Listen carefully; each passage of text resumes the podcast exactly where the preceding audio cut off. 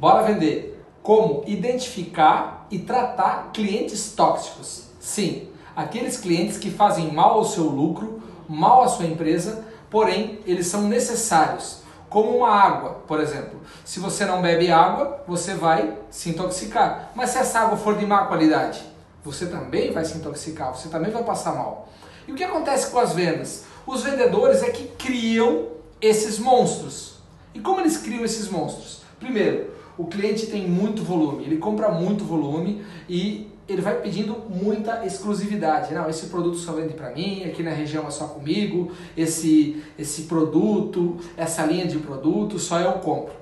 E o que acontece? Ele quer comprar sempre mais barato, mais barato, mais barato, mais barato.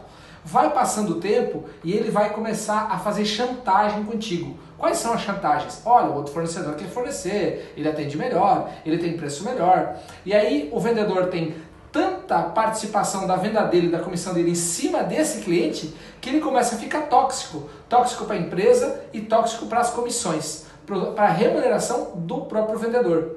Como evitar isso? Você precisa pulverizar a sua carteira de clientes. Você precisa fazer com que a sua carteira não seja uma pirâmide. O principal cliente lá é o único cara que compra. Não, você tem que ir para a base da pirâmide, para o meio da pirâmide e dissolver a sua venda em vários clientes para melhorar a rentabilidade, para dar mais firmeza para a tua remuneração de comissões se você é um vendedor, para dar mais estabilidade ao seu negócio.